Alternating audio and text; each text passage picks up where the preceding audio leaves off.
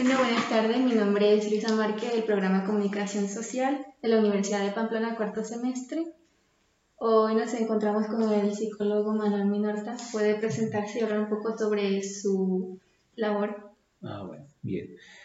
Eh, mi nombre completo es Manuel Guillermo Minorta Cabeza. Soy psicólogo egresado de la Universidad de Pamplona. Tengo diplomado en intervención en el contexto escolar también tengo una pasantía de una práctica que hice en el ICBF, en el Salado en Cúcuta, del área social. Tengo magíster en mediación familiar.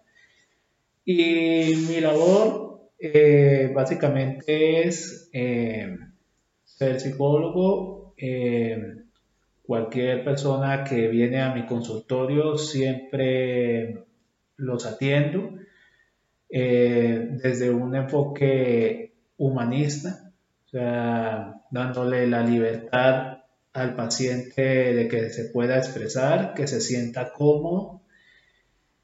Eh, eh, también este, soy psicólogo independiente, ejerzo desde el 2013.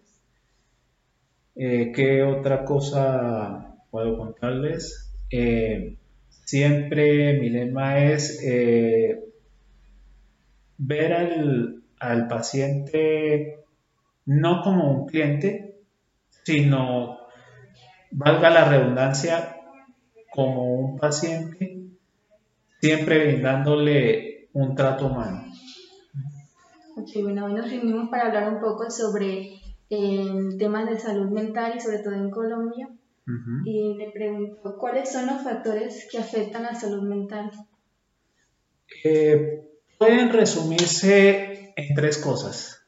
La primera, eh, nuestro país se construye a partir de, lamentablemente, valores arcaicos que vienen desde hace dos siglos, ¿sí? Desde que se reconstituyó el país a partir de 1886. Estos valores, a pesar de, del cambio de constitución del 91 en adelante, todavía se siguen manteniendo, a pesar de que, eh, digamos, que ya hay como eh, más libertad en el campo de la, de la libre personalidad. Todos esos valores tradicionalistas eh, en parte afectan la salud mental, ¿sí? Debido a ciertas restricciones de valores, culturas y costumbres que siguen arraigadas en el país que vivimos. Eh, otro factor son los medios de comunicación. Si bien es cierto que en Colombia, los medios de comunicación siempre nos recalcan que tienen una responsabilidad social. Esa responsabilidad social se la pasan eh, por un lado, ¿sí? Eh, con tal de obtener este, audiencia o atención. ¿sí? Entonces, digamos que por ejemplo, los medios como Caracol, como RCN, como Semana, eh, siempre contribuyen a, presentar, transmitir eh, un medio de, eh, una fuente de información demasiado rutinaria que afecta al espectador. ¿sí? Entonces, por ejemplo, Caracol siempre, Caracol o RCN siempre presentan en los noticieros este, noticias de muertes, de asalto, de guerra y sobre todo en, horarios donde, donde la familia eh, se encuentra reunida, ya sea comiendo o almorzando. Entonces toda esa información puede llegar a afectar la psique, la psique de, los espectadores, ¿sí? Eh, contribuyendo a afectar mentalmente al espectador. Eh, tercera, otro, el tercer factor, en mi opinión, puede ser este, cómo nos identificamos nosotros como ciudadanos, cuál es el, motivo de vivir en un país como Colombia, porque vivimos en un país eh, atrasado. La realidad de nosotros es que somos un país de obreros. A nosotros nos enseñaron a sobrevivir, no a emprender. Por eso es que eh, eso afecta bastante la psique de nosotros los colombianos, especialmente de la juventud, porque no tenemos, digamos, esa libre elección de lo que queremos hacer, sino que a veces nos imponen cosas. Por ejemplo, este, a veces nuestros padres nos imponen X o Y carrera con el fin de salir adelante, pero no podemos elegir la carrera que queremos y eso también contribuye a afectar la, salud mental de los colombianos, sobre todo de los jóvenes, y por eso es que hay este casos de lamentablemente de suicidios o también de deserción académica. Bien, y hablando precisamente del suicidio, según la Organización Mundial de la Salud, la depresión es uno de los principales trastornos que afectan a la población mundial. Y las estadísticas del suicidio en Colombia son bastante preocupantes.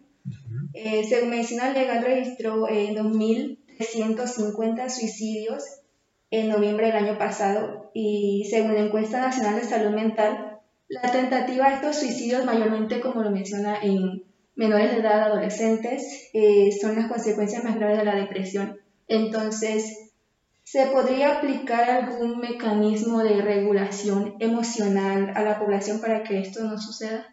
Sí, se puede aplicar, pero también depende bastante de las políticas que puede llevar a cabo el gobierno, aunque eso también está condicionada dependiendo del gobierno de turno.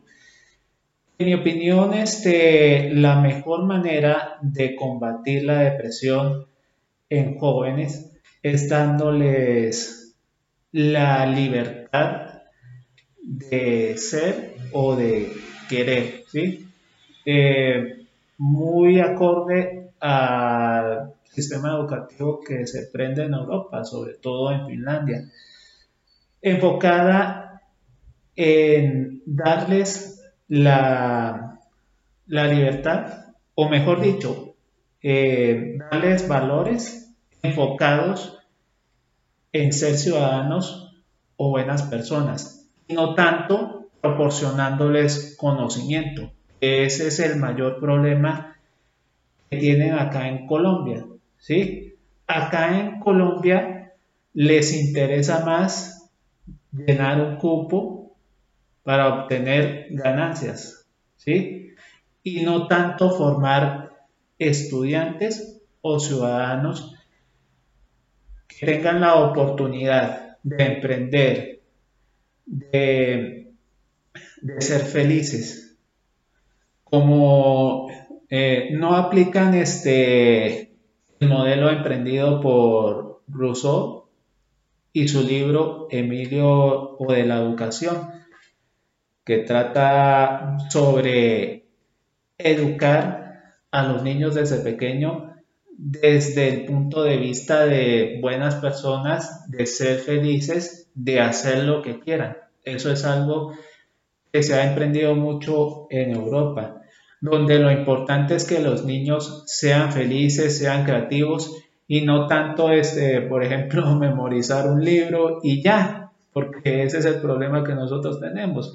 Y entonces, este, al darles esos tipos de conocimientos inútiles, pues nuestros niños pues se van este, condicionando, eh, ya cuando son grandes pues entonces este, ya no sienten eh, eh, que pueden con las responsabilidades que les dejan el colegio o la familia, terminan desertando o terminan lamentablemente suicidándose. Entonces, eh, para combatir la depresión hay que atacar la raíz que afecta a una sociedad y esa raíz es brindándoles felicidad, es lo que quieren ser para ser buenas personas. ¿Y cómo se podría prevenir el suicidio en un país como Colombia, en donde la salud mental sigue siendo un privilegio? Bueno, eh, más allá de las típicas campañas de depresión que nos proporcionan los medios de comunicación o las instituciones de salud, Colombia debe, eh, los ciudadanos colombianos debemos darnos cuenta cuál es la causa de tanto suicidio, ¿sí? Eh, mirar cuáles son los motivos.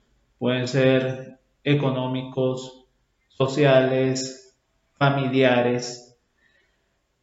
En mi caso es tratar de eh, darse cuenta de que sin importar las dificultades, hay que aprender a ser felices, ¿sí? Eh, sin eh, también este, enseñarles los errores que cometan, porque esa es otra causa de suicidio, que siempre nuestros padres siempre nos enseñan a vivir en una especie de burbuja y entonces este, no les enseñan eh, los aspectos positivos o negativos de la vida. Quieren mantenerlos como en una especie de burbuja de cristal porque tienen miedo de que eh, pasen la misma etapa que ellos pasaron. Entonces, al mantenerlos dentro de esa burbuja de cristal, no son capaces de afrontar el ambiente y el ambiente termina este, sofocándolos y esa es una causa de suicidio. Entonces, eh, hay que enseñarles Primero, a ser felices. A que no importa los errores que cometan, hay que aprender de ellos. Eh, sin importar eh, las limitaciones que tengan, van a lograr todos los objetivos que se propongan. Y bueno, como habíamos dicho anteriormente, este, hay que reformar eh, varios aspectos desde el punto de vista de la salud y de la educación que le permitan a los ciudadanos, jóvenes o adultos, a, que puedan eh, que puedan sobrellevar los problemas y dificultades de la mejor manera. Pasando al impacto de las enfermedades mentales en el campo laboral y siendo conscientes de que no se recibe por igual excusarse de no ir a trabajar por tener un resfriado a decir, el jefe no puede ir a trabajar porque tengo depresión y hoy no es mi mejor día. Entonces, ¿es válido que un empleado deba esconder su condición de enfermo mental para obtener o mantener un puesto de trabajo? Eh, no entendí bien la pregunta. Bueno, miren, el impacto de las enfermedades mentales también lo vemos en el campo laboral y cómo esto también afecta nuestro rendimiento. Y bueno, como le mencionaba, que no es igual llegar al trabajo o excusarse y decir que no puedo ir a trabajar porque tengo un resfriado o ya un gripe, a decir, a excusarse con decir, no es que padezco de depresión y hoy no es mi mejor día, no puedo ir. O sea, al jefe le va a dar igual eso y estamos conscientes de que es así, entonces ¿Es válido que un empleado deba esconder su condición mental para mantener o para ganar un puesto en el campo laboral? Eh, no es válido y en mi opinión el trabajador debe hablar con su jefe acerca de la condición que tiene y llegar a un acuerdo con él. Eh, también es eh, responsabilidad del jefe de la empresa o de la compañía o de otra institución eh, desarrollar políticas y programas para proteger a sus empleados, especialmente si estos presentan algún problema de salud. Por eso es que sin importar la naturaleza de la organización, siempre existe una parte de la psicología llamada la psicología organizacional. El psicólogo organizacional se encarga de elaborar planes eh, y proyectos con el propósito de ayudar a los trabajadores a mejorar el ambiente laboral y que sea más agradable. Países más desarrollados eh, han elaborado una serie de políticas con el propósito de hacer más agradable el ambiente laboral. Que no se trabaje todos los días de la semana, eh, que se trabaje dos o tres días y el dueño de la empresa pues eh, garantiza el sostenimiento de la misma, eh, eh, subiendo este, los salarios de los trabajadores y elaborando otras políticas que le permitan al trabajador sentirse bien en su espacio laboral. Si un trabajador oculta su salud, sus problemas de salud mental, está empeorando el problema. Porque entonces termina ocultando una carga dentro, eh, en su interior, que será insostenible. Y a medida de que el tiempo avance, terminará como una especie de bomba que en cualquier momento va a explotar y entonces tenemos eh, las enfermedades laborales eh, que pueden ser, por ejemplo, el síndrome de Burnout, el síndrome del quemado, eh, este, bueno, y otras, y otras enfermedades que ahorita no me acuerdo, pero también este, pueden empeorar su salud mental. La coordinadora del Centro Global de Investigación en Salud Mental mencionó que los enfermos mentales mueren antes que la población en general. ¿Por qué ocurre esto? Pues eso depende también este, de la calidad de vida del mismo trabajador o del mismo ambiente laboral en el que ejerce su profesión. Antiguamente los trabajadores eh, trabajaban en ambientes eh, difíciles, no es como ahora. Por ejemplo, eh, quienes trabajaban y tenían contacto con sustancias químicas, eh, podrían desarrollar este, eh, enfermedades relacionadas con la, con la esquizofrenia. ¿Sí?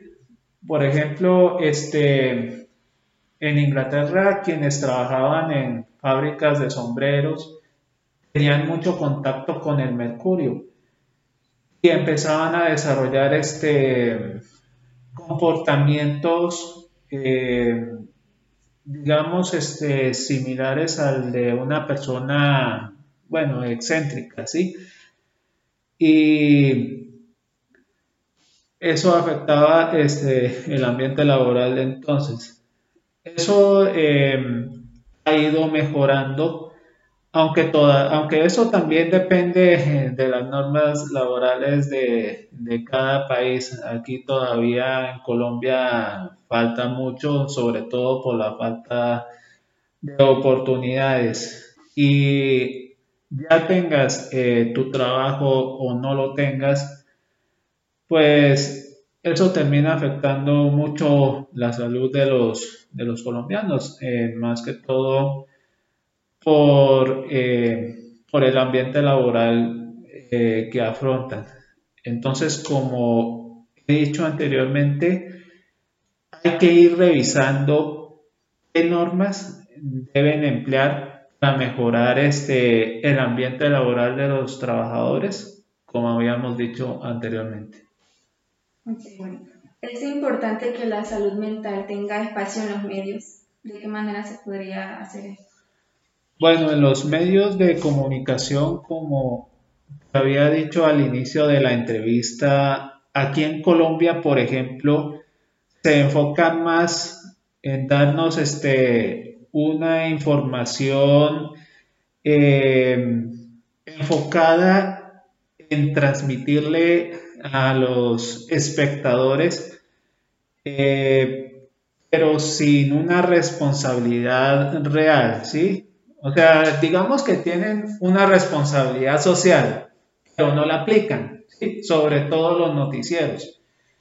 Entonces, este, los medios de comunicación, ya sea televisión, impreso, digital, deben tener una responsabilidad social en el sentido de que deben medir la información que vayan a transmitir, ¿sí? solamente enfocada en lo que van a decir y listo.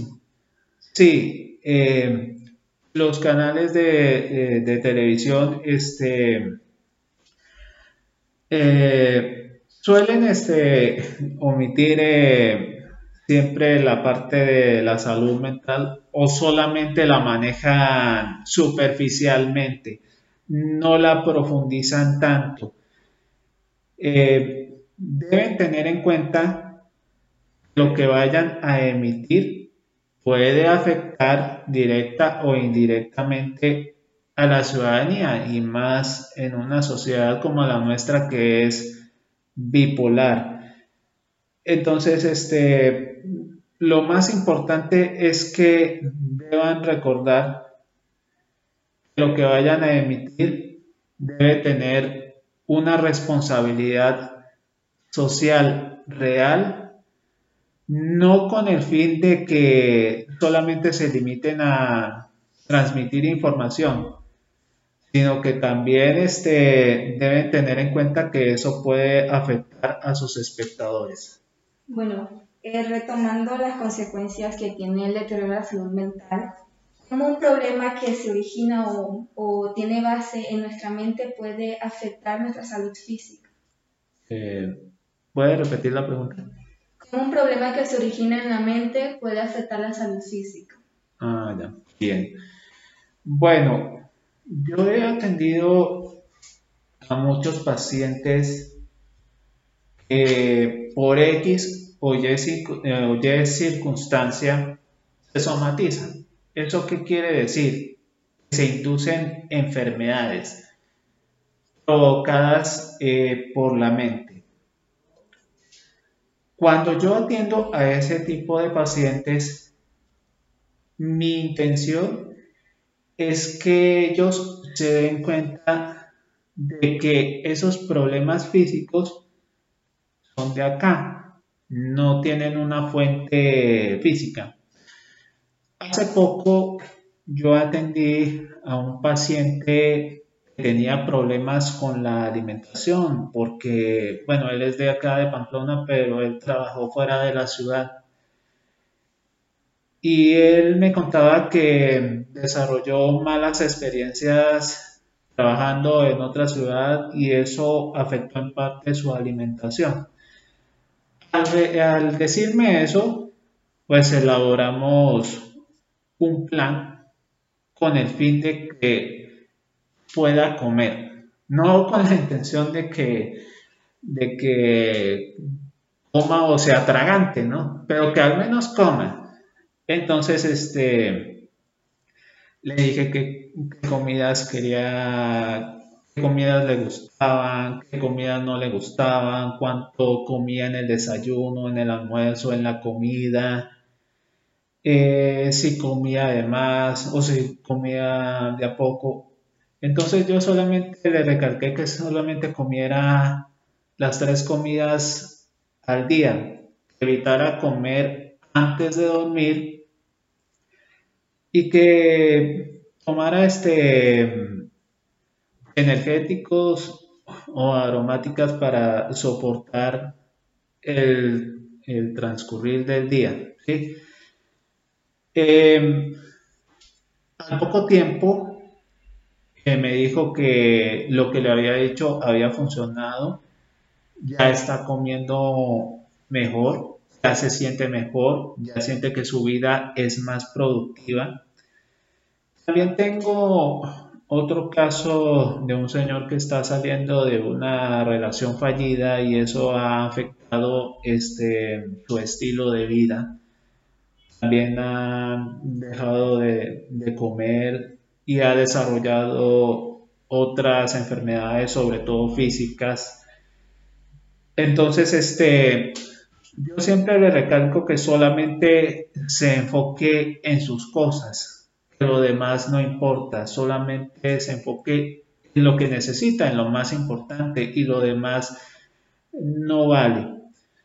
Bien, este, resumen, para que un paciente evite desarrollar enfermedades que afecten su salud mental, es necesario recordarles que la vida continúa, que nada ha terminado, que todo sigue igual, que no hay que dejar que cualquier tropiezo que tenga no le impida seguir adelante. Solamente tienen que enfocarse en sus cosas y nada más, en lo que crean que es lo importante y eso les ayudará a retomar su estilo de vida que nunca perdieron, simplemente lo olvidaron. Bueno, ¿pueden las enfermedades psicológicas desencadenar enfermedades terminales? Eh, sí, pueden desencadenarlas y dependiendo de cómo el profesional maneje los casos puede ayudar al paciente, ¿sí? Como te había dicho en la pregunta anterior, retomando el caso del paciente que estaba saliendo de una relación fallida, digamos que desarrolló unos brotes en las manos, ¿sí? como unas ronchas. Entonces él ha estado tomando medicamentos naturales y con mi ayuda y con mi supervisión han ido desapareciendo, no del todo, pero sí han ido desapareciendo un poco. Es muy difícil de explicar cómo la mente puede provocar cuerpo desarrolle ese tipo de enfermedades. Es un misterio. Pero dependiendo de la actitud del paciente, cómo afronta su problema, eh, recurriendo a la ayuda profesional adecuada, eh, puede superar este problema. Ahora, en caso de pacientes que tengan alguna enfermedad venérea, por ejemplo, su situación es mucho más difícil, porque entonces creen que al ser incurable su vida ha terminado. Entonces, en este caso, eh, yo le diría a X paciente que tiene una enfermedad venérea, yo le diría que siga con su vida como si fuera la última. Siempre vea lo positivo de vivir. Que viva su juventud, que viva, lo, eh, que viva todos los días con sus seres queridos, que nada ha terminado, que nada ha acabado, que esto, eh, esto no le va a impedir que pueda continuar con lo que está haciendo, con los proyectos de vida que tiene, lo importante es la felicidad. Porque si termina pensando en su enfermedad, no, eh, no va a hacer nada, sino que va a acelerar esos síntomas que tiene. Entonces la idea es que él pueda sentirse feliz y que la enfermedad no lo afecte. Ya sea terminal ya sea producto de una enfermedad de transmisión sexual, venérea o contagiosa. La idea, en caso, es proporcionarle una guía y una orientación que le permita al paciente que puede combatir esa enfermedad la mejor manera es que se sienta feliz y se acepte a sí mismo y que puede continuar con su vida sin ningún tipo de obstáculo. Ok, bueno, eh, algo más por comentar eh, sobre la importancia de la salud y cómo sobrellevar problemas hasta que las grandes organizaciones y los gobiernos solucionen eh, el acceso a la salud mental. Algo más por decir sobre eso, cómo sobrellevarlo hasta que sea solucionado el problema. Bueno, este, los gobiernos del mundo deben trabajar unidos y juntos en concordancia con la Organización Mundial de la Salud, llevar a cabo proyectos con el fin de, de apoyar este tipo de temas relacionados con la salud mental. La salud mental es muy importante porque esto permite a nuestra sociedad mejorar a nuestra sociedad este, mejorar nuestra calidad de vida, nuestros eh, proyectos de vida, deben darse cuenta que eh, los gobiernos del mundo deben desarrollar políticas que faciliten a los ciudadanos ser felices desde distintos puntos de vista, no solo desde el económico, sino también desde el laboral, del laboral, laboral perdón, de emprendimiento en otros tipos de campos u oportunidades que permitan a los ciudadanos ser felices. La felicidad es muy importante porque eso mejora la calidad de vida y ayuda a mejorar la salud mental. Y por ello es importante que los gobiernos no solamente se enfoquen en acumular riqueza y nada más, sino que todas las políticas que desarrollen en sus respectivas naciones sean por el bien de sus ciudadanos. ¿Y cuál es el bien de sus ciudadanos?